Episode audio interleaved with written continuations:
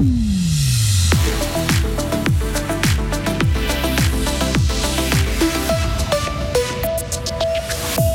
Une attaque au couteau fait six blessés, dont des enfants à Annecy. Pas de mobile terroriste apparent, mais les analyses se poursuivent. La main tendue fribourgeoise rejoint l'association de la région Nord-Ouest et continue d'offrir une écoute à ceux qui en ont besoin.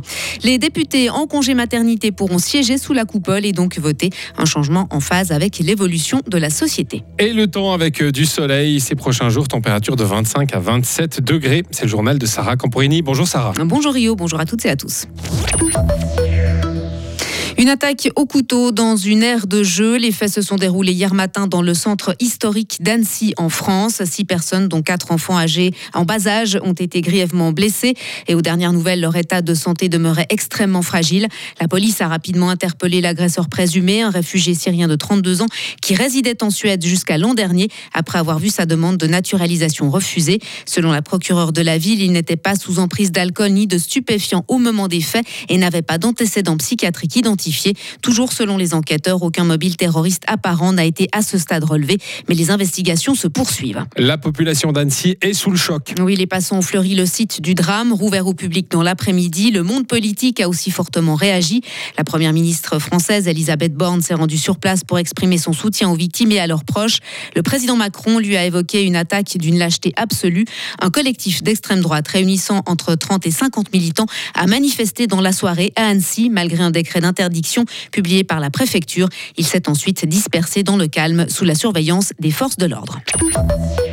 La main tendue fusionne pour centraliser leurs forces. L'association d'aide morale de Fribourg et celle de Neuchâtel ont décidé de se greffer complètement à la main tendue Nord-Ouest.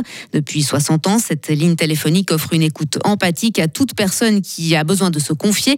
Mais pourquoi l'appelle-t-on la main tendue Nord-Ouest? On écoute son directeur Christophe Amstutz.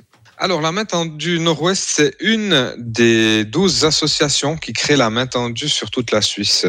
Euh, on a une organisation fêtière qui nous chapeaute, mais ensuite, douze régions se partagent le territoire suisse. Et le Nord-Ouest, euh, c'est le territoire qui regroupe le canton de Fribourg, le canton de Neuchâtel, le canton du Jura, le Jura bernois, Bienne, Seeland et la moitié du canton de Soleure. Pour faire simple, dans le temps, on pouvait dire que c'était tout ce qui concerne le 0 032 et le 026. Et avant la fusion, Fribourg collaborait déjà avec la main tendue Nord-Ouest. Une femme élue dans un parlement doit pouvoir siéger durant son congé maternité. Le Conseil des États a voté cette exception hier par 28 voix contre 3. En principe, euh, tout retour, même très partiel, à une activité rémunérée, c'est le cas dans un parlement, entraîne la suppression des indemnités de maternité.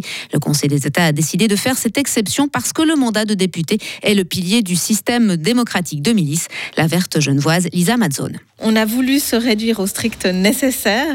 La particularité du mandat parlementaire, c'est qu'il y a vraiment cette possibilité sporadique de pouvoir venir exercer sa voix, exercer le mandat euh, délégué par le corps électoral. Une femme qui siège dans un conseil d'administration, elle va aussi simplement pour voter et elle n'aura pas droit à l'exception. La différence, c'est que là, on touche à l'institution démocratique, au fondement de la démocratie, qui doivent permettre à chaque personne élue par le corps électoral de pouvoir représenter cette voix en fait, c'est un peu incroyable qu'on ait besoin d'attendre aussi longtemps pour mettre à jour le système de milice, mais c'est peut-être parce que pendant longtemps, il y avait très très peu de femmes euh, qui devenaient maires dans un parlement. Et l'exception concerne les parlements à tout niveau, fédéral, cantonal et communal, et pour autant qu'il n'y ait pas de système de suppléance, le Conseil national doit encore se prononcer. Un pas de plus pour la réforme de la politique migratoire européenne. Les ministres de l'Intérieur de l'UE ont en effet trouvé un accord sur deux points clés de cette démarche.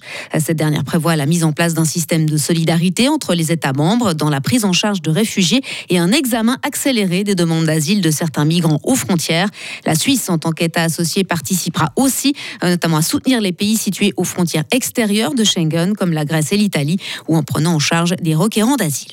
On termine avec Estrella de Fura, un rubis géant de plus de 55 carats et le plus gros jamais proposé aux enchères. Ouais, bien sachez qu'il a été vendu hier à New York pour la modique somme de près de 35 millions de dollars.